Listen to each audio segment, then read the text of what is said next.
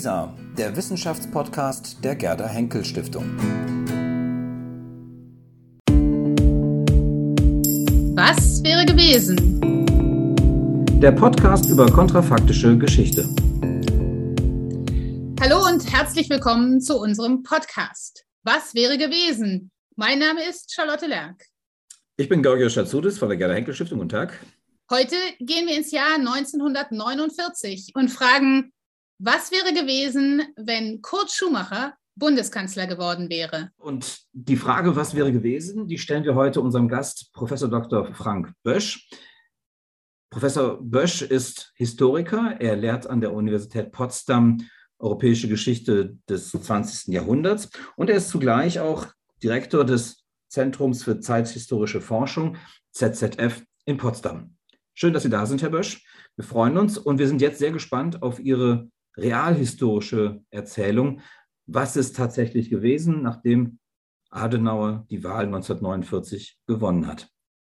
Ja, die Wahl von Konrad Adenauer gilt ja wirklich als eine der Weichenstellungen der deutschen Zeitgeschichte, ähm, obwohl sie in kontrafaktischen Geschichten fast nie diskutiert wurde. Und das ist allein schon eine interessante Frage. Warum geht es immer darum, ob Hitler eingesetzt wurde oder nicht? Warum stellt keiner diese Frage eigentlich für Konrad Adenauer, obwohl er als der bedeutendste deutsche Kanzler eigentlich in die Geschichte auch eingegangen ist, der die Grundlagen für die bundesdeutsche Geschichte gelegt hat.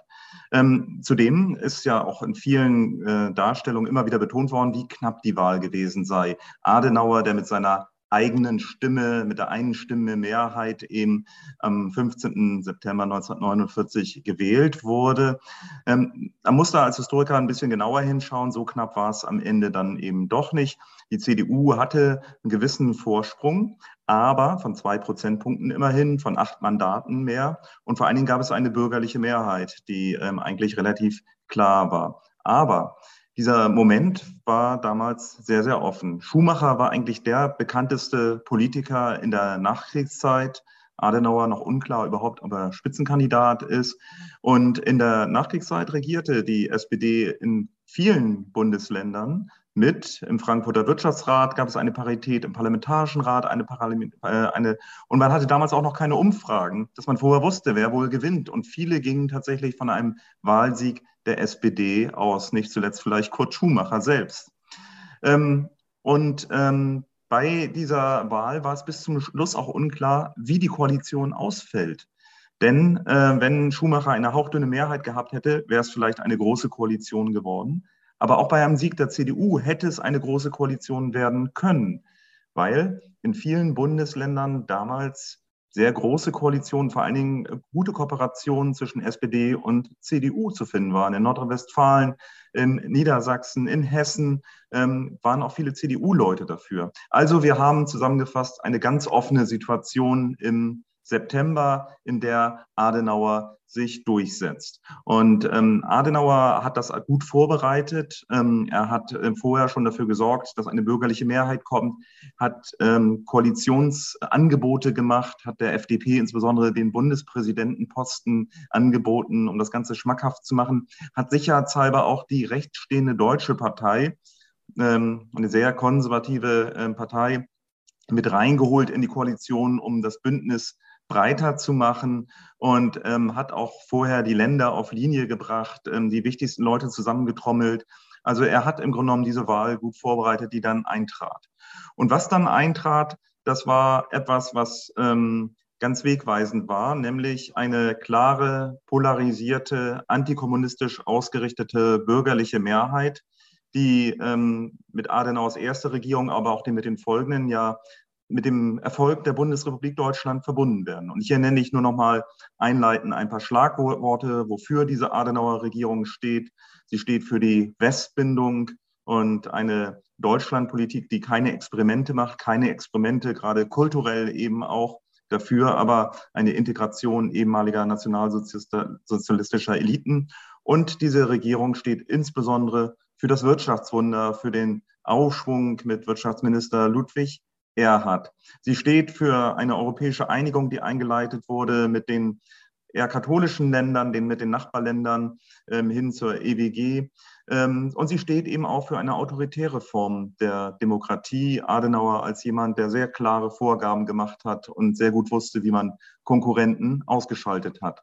Und hier ist insofern die Frage interessant, was wäre eigentlich gewesen, wenn Kurt Schumacher die Wahl gewonnen hat, hätte, der als ein Gegenstück zu Adenauer galt, der also im Unterschied zu den katholischen Rheinländer und dem Verfechter der Marktwirtschaft als ein Protestant, ein jemand aus Preußen stammt, ähm, jemand, der zentralistisch dachte, jemand, der sozialistisch aufgestellt war und ähm, jemand, der sich gegen die Westbindung ähm, und auch gegen die Aufrüstung stemmte. Also wäre dann nicht alles ganz anders gekommen. Das ist eine Frage, die eigentlich intellektuell durchaus interessant ist, aber selten bisher gestellt wurde. Ja, vielen Dank. Jetzt haben wir schon eine gute Vorstellung bekommen und dann stellen wir die Frage doch jetzt mal, was wäre denn gewesen, wenn? Ja, ich glaube, dass in vielen Punkten ähm, die Macht der großen Männer, die oft angeführt wird in der kontrafaktischen Geschichte, mehr große Männer, die Entscheidungen machen und die Geschicke ganzer Länder ganz anders gestalten, dass die gar nicht so groß gewesen wäre, trotz dieser sehr unterschiedlichen Personen, die hier zur Auswahl standen und der damals noch viel unterschiedlicheren Parteien, äh, als es vielleicht heute ist, wenn man überlegt, ob Scholz oder Merkel die Wahl gewinnt, was ändert sich denn eigentlich da? Das war bei Schumacher und Adenauer natürlich anders. Aber wenn man mal einzelne Bereiche durchgeht, ähm, dann ähm, glaube ich, muss man bestimmte Punkte hinterfragen.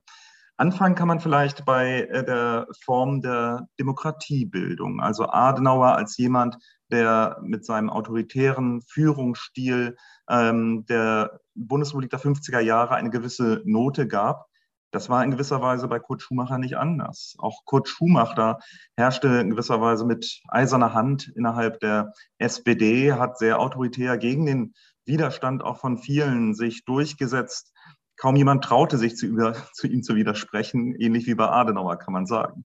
Das gilt auch für den Antikommunismus von Adenauer der ja auch markant war für die 50er Jahre, den wir aber nicht zufällig in vielen anderen westlichen Ländern mit gleicher Härte äh, finden und den wir auch bei Kurt Schumacher finden. Kurt Schumacher als jemand, der wirklich keine Zweifel hatte, ähm, dass mit der SED nicht zu kooperieren ist, ähm, der Deutschland politisch auch mindestens bis 51 auf einer Linie ähm, war mit der Bundesregierung und auch die SPD insgesamt, die in den 50er Jahren antikommunistisch geprägt blieb, auch nach 1953, nach dem 17. Juni ähm, Begegnungsverbote und ähnliches aussprach. Also ich glaube, ähm, so etwas wie eine Art neue Ostpolitik hätte es ganz sicher unter Schumacher und der SPD nicht in den 50er Jahren gegeben. Ein entscheidender Moment äh, deutschlandpolitisch ist sicherlich die Stalin-Note 1952, die Adenauer klar wegbügelt und sagt, hier gibt es nichts zu verhandeln, das ist ein Bluff.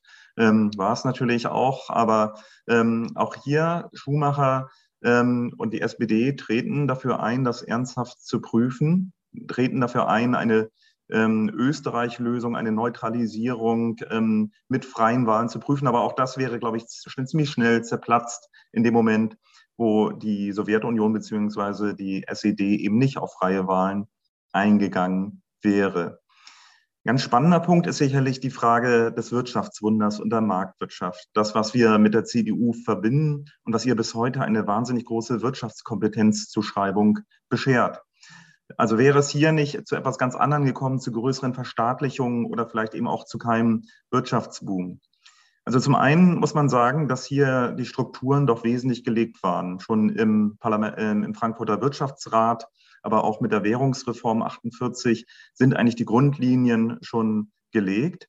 Ähm, und ganz unabhängig davon, wie viel verstaatlicht wurde oder nicht, können wir sehen in Westeuropa, dass von Schweden sozialdemokratisch regiert bis hin nach Italien, christdemokratisch regiert, aber mit starken Verstaatlichungen, dass wir überall diesen Wirtschaftsaufschwung haben. Überall haben wir diese Wirtschaftswunder, die mitunter so heißen. Also offensichtlich lag es vielleicht gar nicht so sehr nur an Ludwig Erhard und seinem wirtschaftspolitischen Genie, sondern es lag an einer Nachkriegskonstellation, einem Wirtschaftsboom, der nachholende Effekte hatte. Es lag an dem Marshallplan, der neue Vernetzungen geschaffen hatte.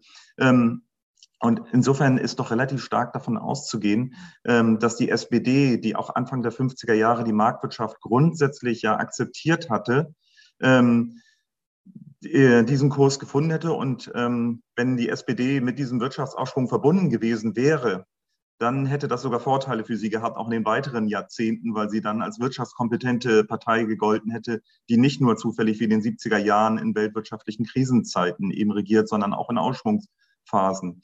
Wir hätten sicherlich im Vergleich zu Erhard mehr sozialpolitische Maßnahmen gehabt, ähm, im Bereich der Mitbestimmung beispielsweise, äh, im Bereich der Arbeiterrechte, ähm, aber auch diese wurden ja ähm, gegen Erhard erkämpft und äh, mündeten dann in das, was man dann soziale Marktwirtschaft mündete, etwa Lohnfortzahlung im Krankheitsfall und ähnliches, was dann auch die CDU umgesetzt hat. Also ich glaube insgesamt ähm, die soziale Marktwirtschaft sehr sozialer ausgefallen, aber sie wäre auch hier ähnlich ausgefallen. Wenn man jetzt vielleicht abschließend mal Bereiche prüft, wo es Unterschiede wirklich gegeben hätte, wo man kontrafaktisch weiterdenken kann, was wäre denn wirklich anders geworden?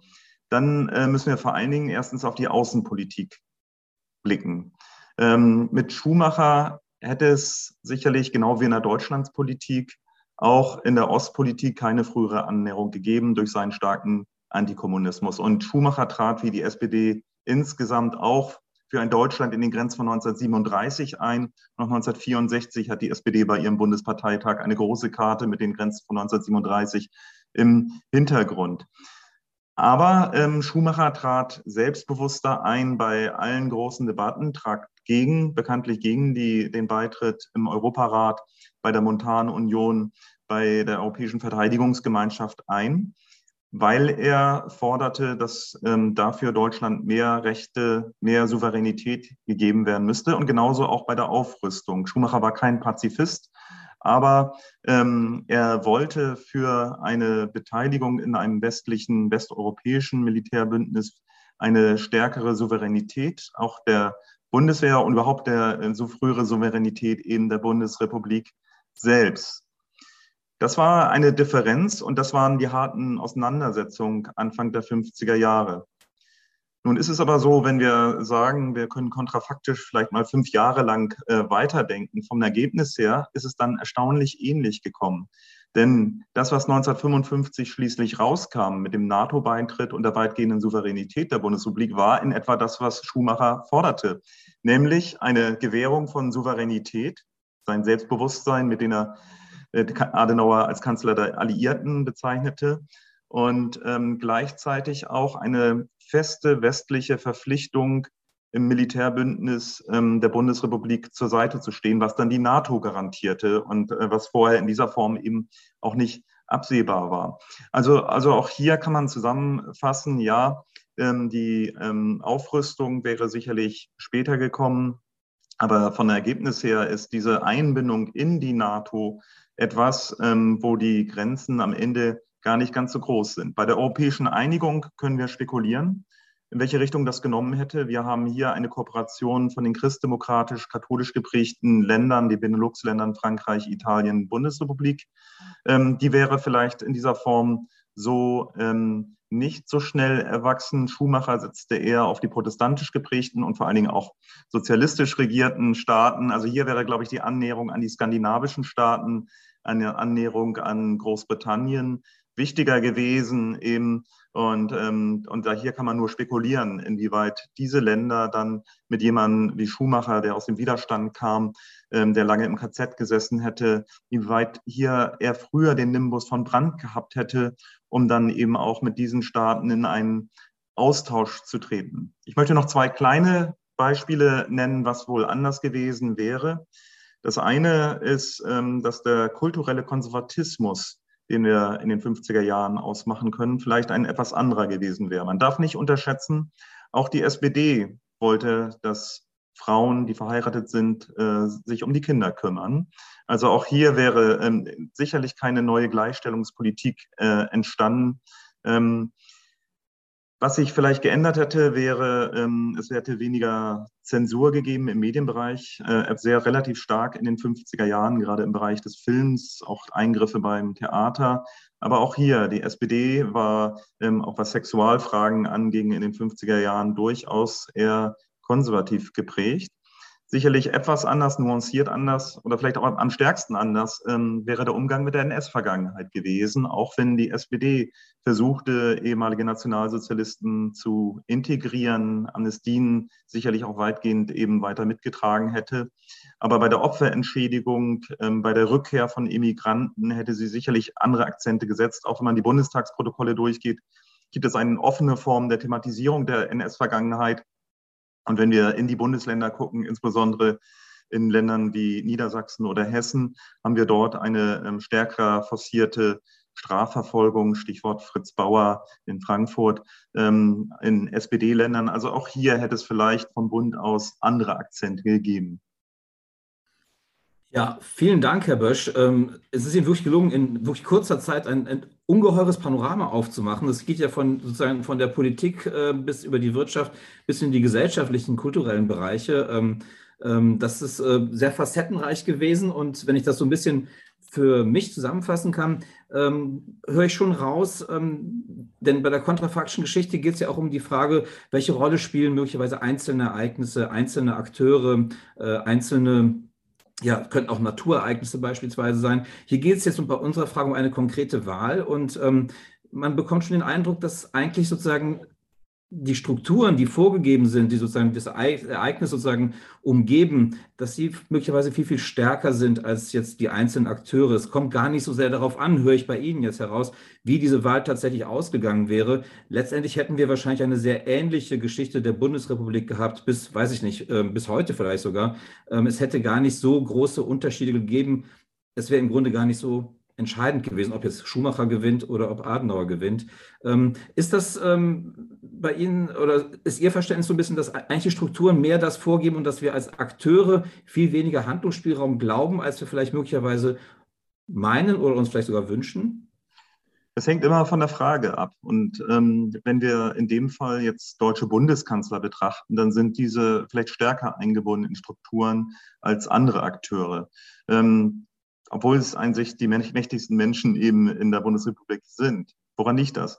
Ähm, wir haben einerseits ein politisches System, das die Spielräume doch einschränkt. Im Unterschied eben zu ähm, den US-Präsidenten beispielsweise oder eben auch Regierungschefs, Premierminister in Großbritannien. Das liegt zum einen am Föderalismus, wo ähm, generell immer ein Ausgleich eben gefunden wird und, ähm, und gefunden werden muss mit den Ländern und die Macht der Länder wächst eben auch die Politikverflechtung im Zuge äh, der Entwicklung der Bundesrepublik. Das hängt zusammen mit dem Wahlsystem beziehungsweise mit, der, äh, mit dem Mehrheitssystem bei uns, ähm, dadurch, dass Koalitionen alleine gebildet werden müssen. Schumacher hätte eine große Koalition bilden müssen. Angenommen, Schumacher hätte jetzt neun Mandate mehr gehabt, die SPD. Er hätte eine große Koalition mit der CDU bilden müssen. Und auch insofern hätte er Kompromisse schmieden müssen.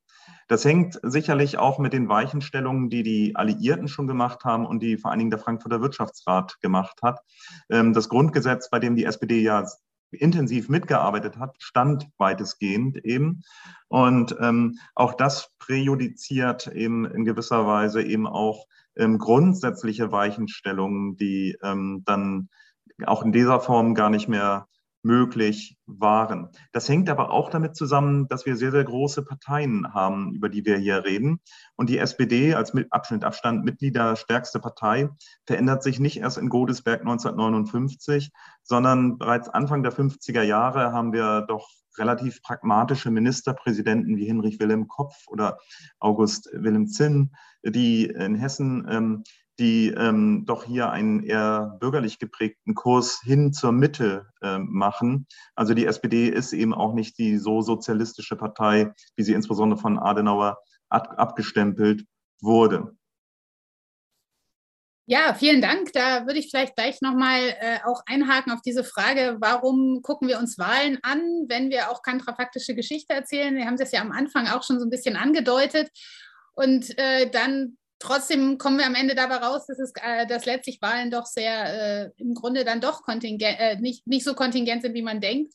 Ähm, aber es ist natürlich auch äh, für das Erzählen dann immer interessant, sich anzugucken, was, äh, was sind auch die, ja, die Wahlprogramme, die ja dann im Grunde Teil eher eines, eines Diskurses sind und einer, äh, ja, einer Darstellung Und da ja dann doch Chancen bestehen, auch zu gucken, was wird erzählt oder was wird äh, propagiert, um es mit einem pro, äh, provokativen Wort zu sagen. Und was sind die Strukturen, in denen man, was sind überhaupt die Handelsspielräume, die tatsächlich da sind?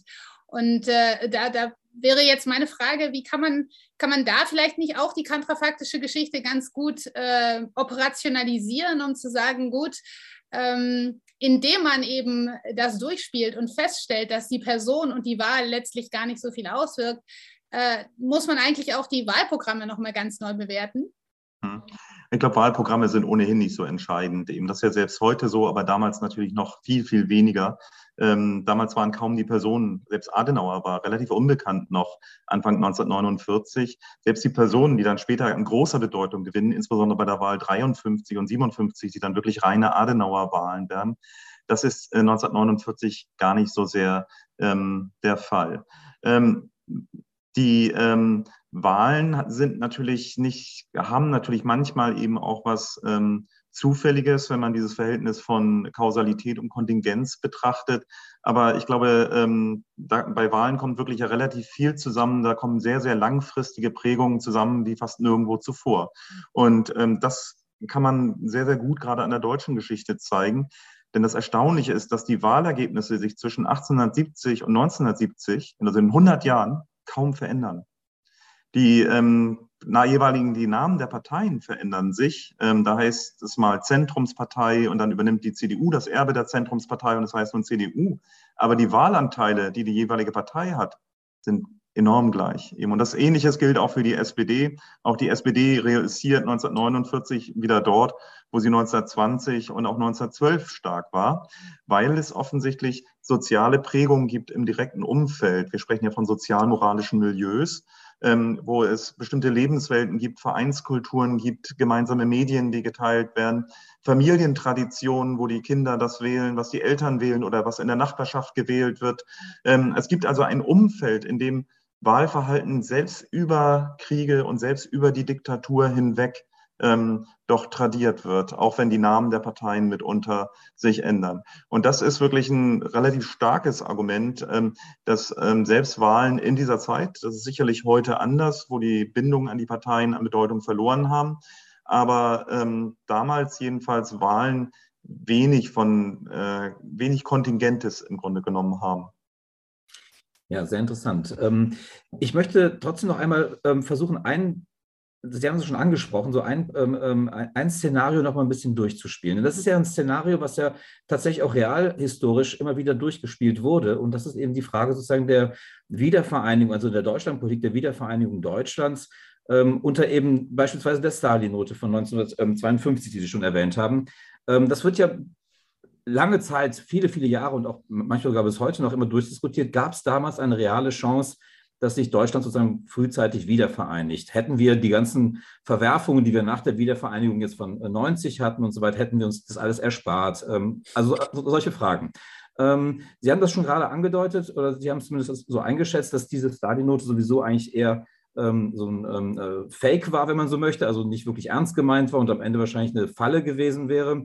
aber wenn man das mal jetzt mal trotzdem kontrafaktisch durchspielen würde, Deutschland wiedervereinigt schon Anfang der 50er Jahre oder Mitte der 50er Jahre in diesem europäischen Kontinent. Was hätte das möglicherweise für Auswirkungen auf den Gesamtkontinent gehabt und auf Deutschland? Die Frage wäre ja, unter welchen Bedingungen so eine Vereinigung ähm, vollzogen worden wäre. Und angenommen wäre das nur, wenn die Bedingung, dass zuerst freie Wahlen gemacht werden und nicht zuerst eine Demilitarisierung kommt. Ähm, das war die zentrale Forderung und Adenauer ging sofort davon aus, dass die Sowjetunion sich ohnehin nicht darauf einlässt.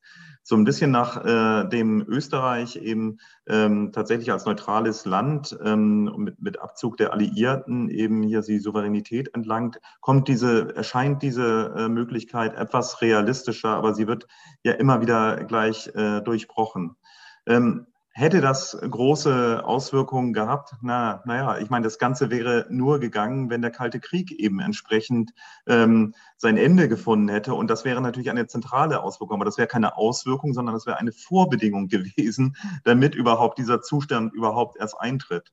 Und 1952, da ist wirklich die Forschung sich ganz überwiegend einig. Ähm, das Angebot von Stalin war ein Bluff, ähm, um die Westbindung der Bundesrepublik ähm, zu weitere Westbindung der Bundesrepublik zu verhindern, die Einbindung in die europäische Verteidigungsgemeinschaft, die westdeutsche Aufrüstung entsprechend. Und, und insofern ist das etwas, wo ich mich eigentlich also ungern nur in kontrafaktische Dinge einlassen würde. Da würde ich Sie dann äh, in andere Richtung nochmal herausfordern. Äh, und zwar haben Sie es gerade auch angedeutet, äh, Schumacher hätte stärker sich an die protestantischen Länder angenähert, äh, auch gerade Großbritannien, äh, wo ja auch Labour dann regiert hat lange und die skandinavischen Länder.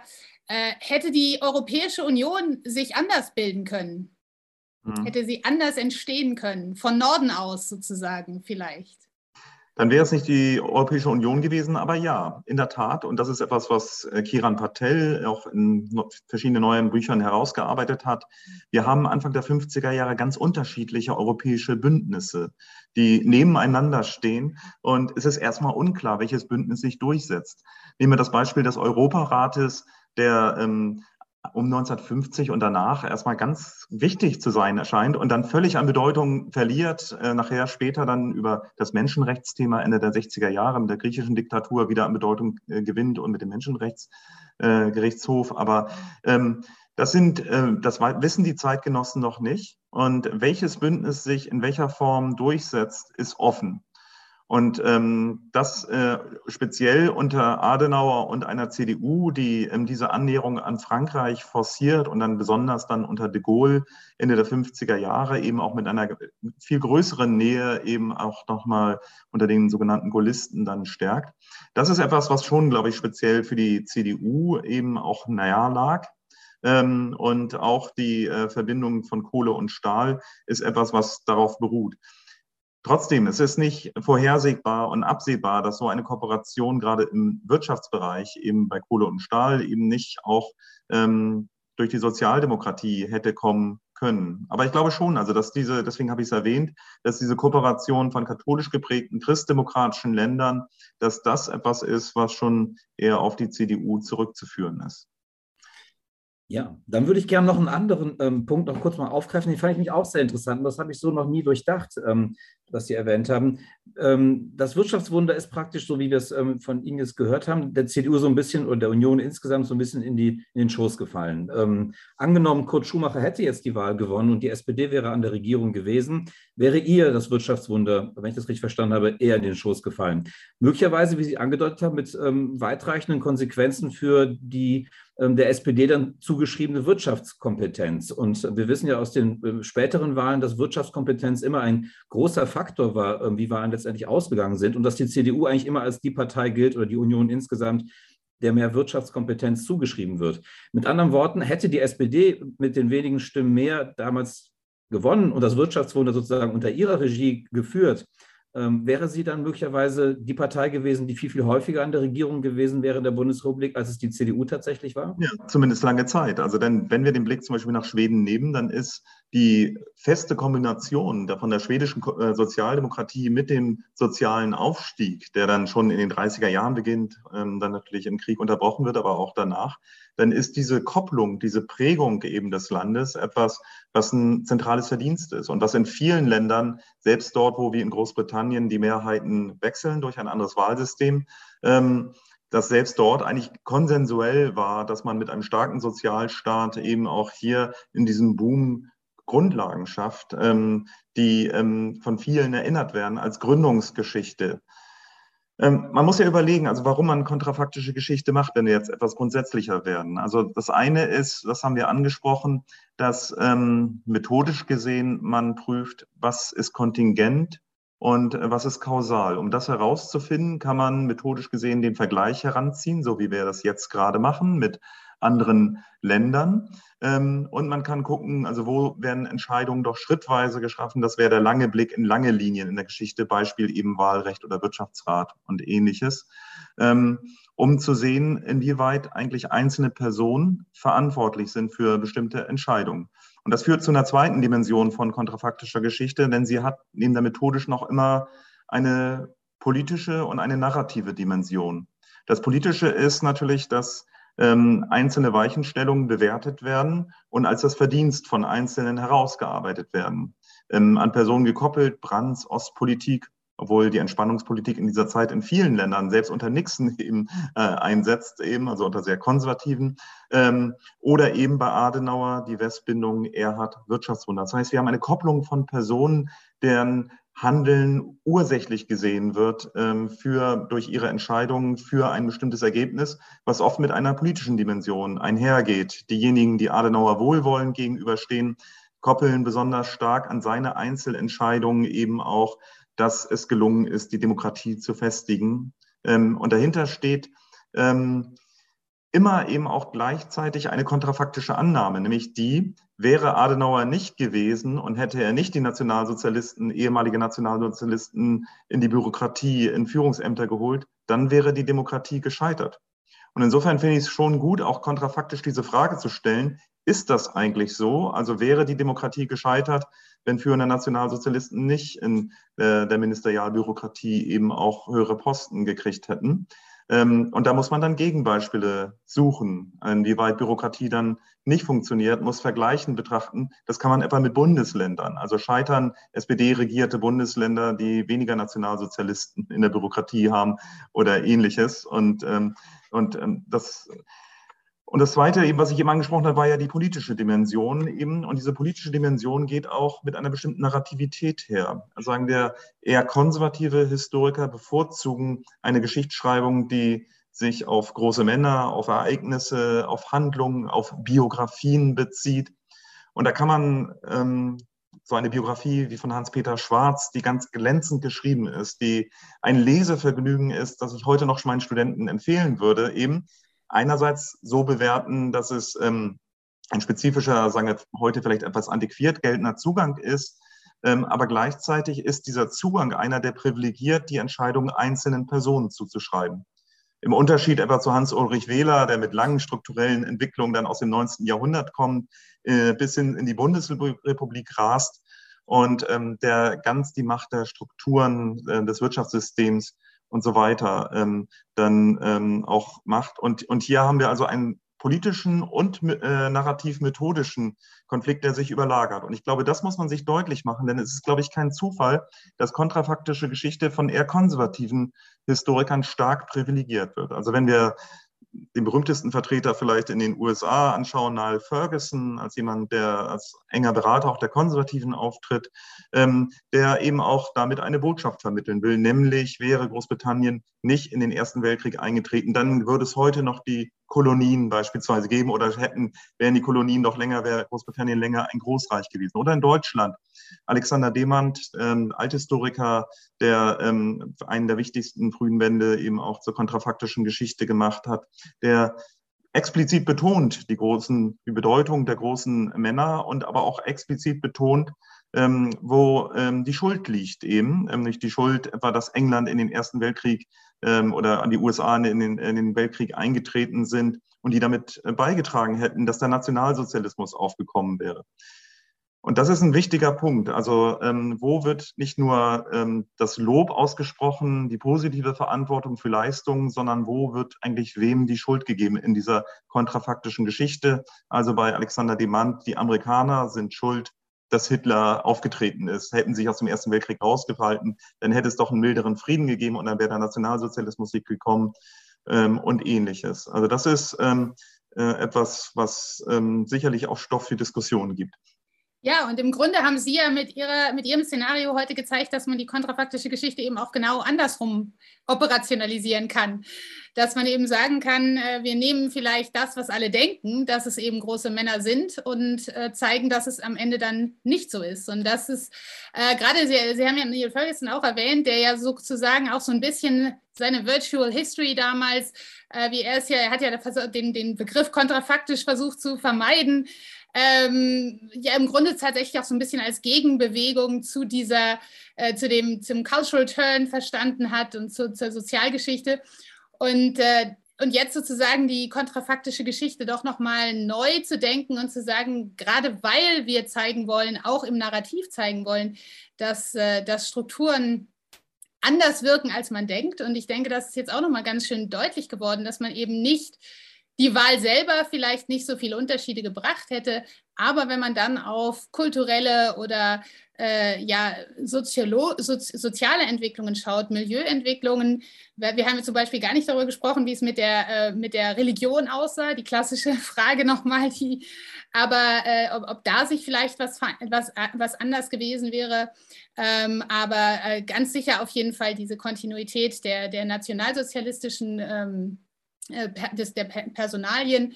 Also insofern, dass man sagt, es ist, ist eben dann doch auch ein, es kann den Blick auch auf das Strukturelle lenken, äh, nur die, der Ausgangspunkt ist das, was man äh, so in den klassischen Narrativen wahrnimmt. Also sozusagen ja. die kontrafaktische Geschichte als, eine, äh, als ein, ein Unterwandern des großen Narrativs.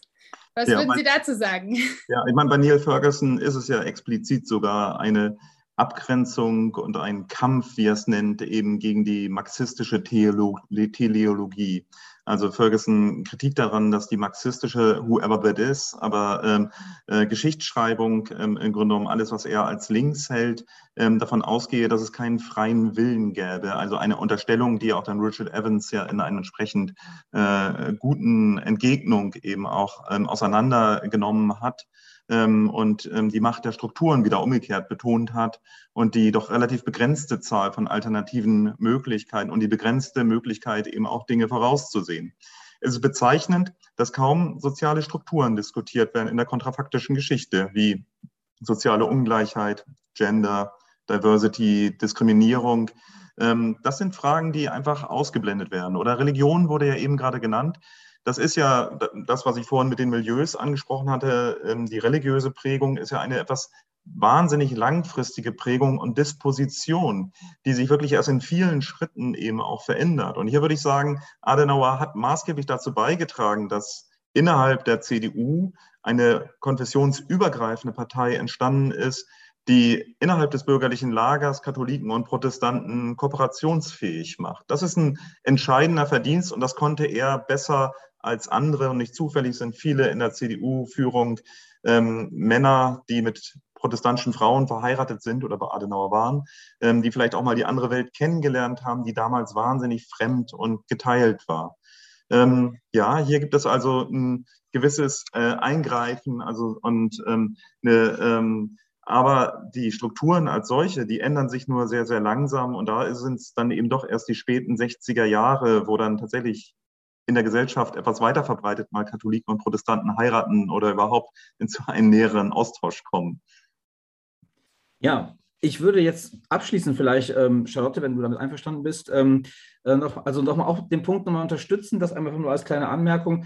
Wir haben ja im Grunde jetzt mit, mit Ihnen jetzt eigentlich gelernt, dass man ja eigentlich auch mit kontrafaktischer Fragestellung zumindest auch entmythologisieren kann. Also dass man möglicherweise verfestigte Geschichtsbilder nochmal so ein bisschen ähm, ja, zumindest ins Wanken, zumindest mal darüber nachdenken kann, ob das alles so stimmt. Also so ein vielleicht eher emanzipatorisches, wenn man so möchte, ähm, Moment, ähm, dass man eigentlich ähm, ja, verfestigte Geschichtsbilder nochmal hinterfragen kann, Mythen möglicherweise aufbrechen kann, vielleicht auch bestehende dekonstruieren kann. Ähm, aber mich würde jetzt zum Schluss nochmal interessieren, ähm, und das vielleicht zum, Absch äh, also zum Abschluss genau, ähm, der Streit ist ja im Grunde immer der zwischen der Gewichtung von Strukturen und einzelnen Ereignissen, einzelnen Akteuren. Ähm, wir haben, glaube ich, heute eher rausgehört, dass Strukturen eigentlich eher geschichtsmächtig sind als einzelne Personen oder als Ereignisse. Welche Bedeutung würden Sie letztlich dann vielleicht dann doch noch mal ganz kurz den Blick auf die Struktur, äh, auf Ereignisse und Personen ähm, noch mal ähm, gewendet? Welchen, welche Geschichtsmächtigkeit würden Sie denen zuweisen? Ja, also Strukturen selbst prägen natürlich ganz entscheidende Ereignisse. Ähm, Ereignisse sind ja etwas kommunikativ gemachtes, nicht nur etwas, was real vorfällt, sondern entstehen aus Zuschreibungen in der Öffentlichkeit. Sie entstehen etwa aus medialen Strukturen, die überhaupt erst breit etwas so kommunizieren in der Gesellschaft, dass Dinge entstehen, dass sie beachtet werden, dass Handlungen entstehen und dass auch Entscheidungen entstehen.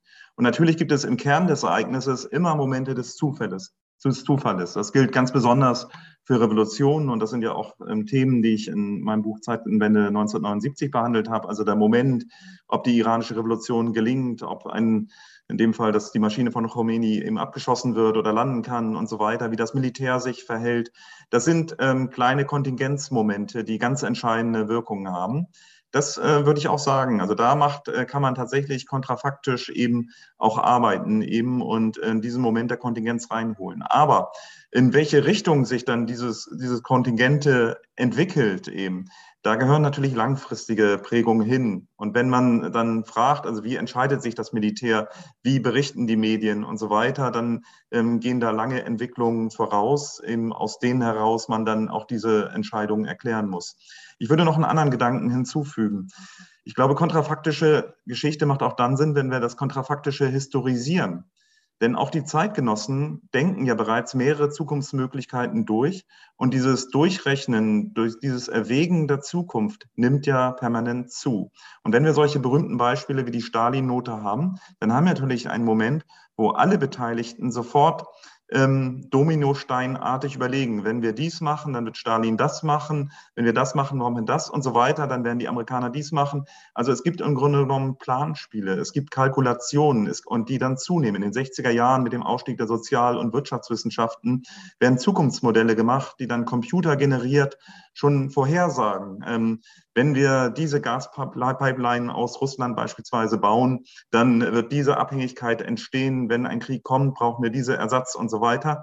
Also das heißt, viele Dinge, die dann ganz zufällig auftreten wie heute, eine Gaspipeline wird unterbrochen, hat eine lange Vorgeschichte auch von kontrafaktischen Erwägungen, die ähm, überlegen, was machen wir eigentlich, äh, wenn wie in diesem Fall ein Krieg von russischer Seite droht und wir Sanktionen machen müssen. Ja, vielen Dank. Ähm, ich glaube, da äh, bleiben für mich zumindest erstmal keine weiteren Fragen offen. Ich weiß nicht, wie es bei dir aussieht, Charlotte. Also es sind natürlich immer noch viele Fragen, aber äh, es ist auf jeden Fall erstmal viel, viel äh, zum drüber nachdenken da. Genau. Insofern vielen, vielen Dank, Herr Bösch. Das war wirklich sehr ähm, instruktiv, wie ich fand. Ähm, ich habe äh, doch einiges ähm, wieder ähm, an Anregungen mitgenommen aus diesem Gespräch. Und ähm, der letzte Teil, in dem wir das nochmal so durchgedacht äh, haben, was das eigentlich bringt, glaube ich, war auch nochmal ähm, sehr erhellend insgesamt. Insofern danken wir Ihnen sehr für Ihre Zeit, die Sie sich genommen haben und äh, für Ihre Mühe. Und ja, wünsche Ihnen von meiner Seite auch schon mal alles Gute und ja, vielleicht bei nächster Gelegenheit nochmal. Vielen Dank. Ja, herzlichen Dank. Ja, ich bedanke mich auch für die vielen Denkanstöße. Ja, herzlichen Dank. Es hat wirklich Spaß gemacht und es war wirklich sehr anregend, eben auch so nochmal die 50er Jahre neu zu durchdenken. Was wäre gewesen? Der Podcast über kontrafaktische Geschichte.